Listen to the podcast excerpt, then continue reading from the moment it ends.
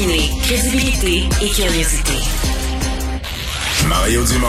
Cube Radio. Monique Sauvé, députée libérale de Fabre, porte-parole du Parti libéral en matière d'aînés, est avec nous. Donc, pour revenir sur euh, ces événements qui datent de maintenant il y a deux ans au CHSLD euh, Heron. Euh, Madame Sauvé, bonjour.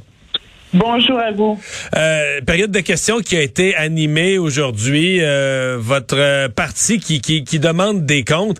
Avez-vous sincèrement l'impression que des ministres étaient au courant de ce qui se passait au CHSLD Aaron? Moi, euh, j'en suis convaincue parce que les faits, les faits sont là. Quand on a des traces écrites, quand il y a des courriels qui sont acheminés directement à la chef de cabinet de la ministre des Aînés, c'est clair, clair, clair qu'elle elle le sait. Et elle le sait et beaucoup de monde le savait. Dès le 30 mars, là, euh, plein de monde le savait, dont la ministre des Aînés. Alors, moi, je peux pas accepter, quand j'ai entendu à plusieurs reprises la ministre nous dire, ben, je savais pas, ça a repris euh, l'article dans la Gazette pour que je sois vraiment au courant. C'est impossible, pas avec les faits qui sont devant nous. Mais entendons-nous, quand vous dites qu'il savait, donc vous pensez qu'il savait que les personnes n'avaient pas à boire, pas à manger, qu'il n'y avait plus d'hygiène. Donc, ils savaient l'état dans lequel vivaient les gens. Absolument. Puis, et puis, il y a un extrait du courriel du 29 mars euh, de, que, reçu la chef de cabinet de Mme Blais qui disait ceci, qui venait de la sous-ministre, Mme Rosebush. Ça disait ceci. Le résultat est qu'il n'y a presque plus de personnes pour prendre soin des 154 résidents. C'est très problématique. Ça peut pas être plus catastrophique que ça. 150 aînés là, qui sont laissés à eux-mêmes. Ça, c'est le 29 mars. C'est un courriel que reçoit la chef de cabinet de Marguerite Blais. Alors, je pense que c'est assez éloquent. Et le lendemain, bien sûr, il y a eu une tutelle qui a été faite, mais dans tous les établissements au Québec, le CHSLD d'Aaron, c'était le seul établissement sous tutelle. Il n'y a personne qui a fait de suivi pendant des jours et des jours et des jours. Ça aurait pris 12 jours avant qu'il y ait l'article dans la Gazette qui allume vraiment la bombe Aaron. Vraiment. Donc, vous maintenez que selon vous, euh, au moins deux ministres savaient que les gens buvaient pas, mangeaient pas, euh, étaient pas lavés, puis ça les dérangeait pas. Ils se disaient que ça reste de même, puis qu'ils meurent, c'est pas plus. Vous pensez vraiment ça, là? Absolument. Puis quand on, on, lit aussi le livre qui est sorti la semaine passée, j'ai refait un peu la chronologie de tous les faits qui sont évoqués dans le livre. Il y a plein de personnes qui ont levé des drapeaux rouges, là. Des médecins, euh, des infirmières, euh, le DG qui même a attrapé la COVID et tout ça.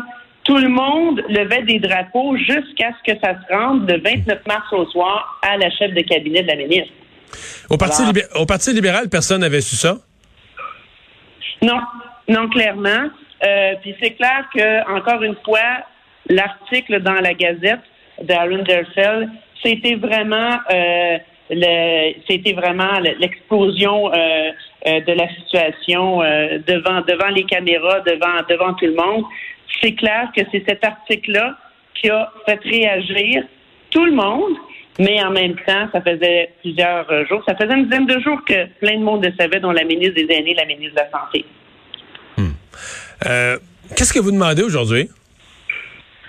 Ben moi, je, je demande clairement qu'on ait la vérité et une enquête publique indépendante. Parce qu'au fil des semaines, M. Dumont, là, il y a des contradictions qui sortent, il y a des faits qui s'ajoutent.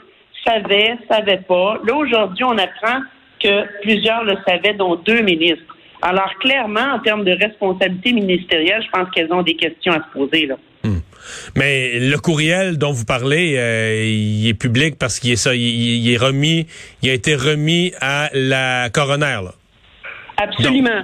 Donc, donc, donc, donc, ce que je veux dire, c'est que la coroner étudie déjà tout ça. C'est déjà, euh, c'est déjà tout sous étude d'une euh, d'une autorité indépendante qui est la coroner. Vous avez entièrement raison. Et simplement sur ce fait que vous amenez, il y a contradiction. Elle a le courriel entre les mains qui clairement euh, qui confirme que la ministre savait.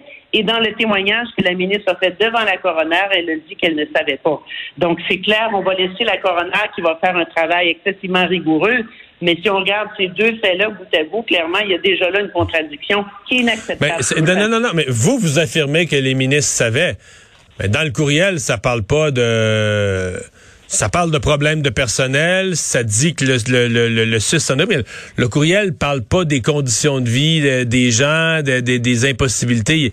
Il y a nulle part dans le courriel où on décrit ça. Vous, vous l'affirmez qu'elle qu'elle le savait, mais c'est pas écrit. J'ai pas vu ça dans les écrits. Ben, en fait, quand on dit qu'il n'y a plus personne pour s'occuper de 154 résidents, je pense que c'est assez éloquent, là. Alors, euh, c'est clair que quand il n'y a plus personne, et ça, c'est écrit dans le courriel, il n'y a presque plus de personnes pour prendre soin des 154 résidents, c'est très problématique.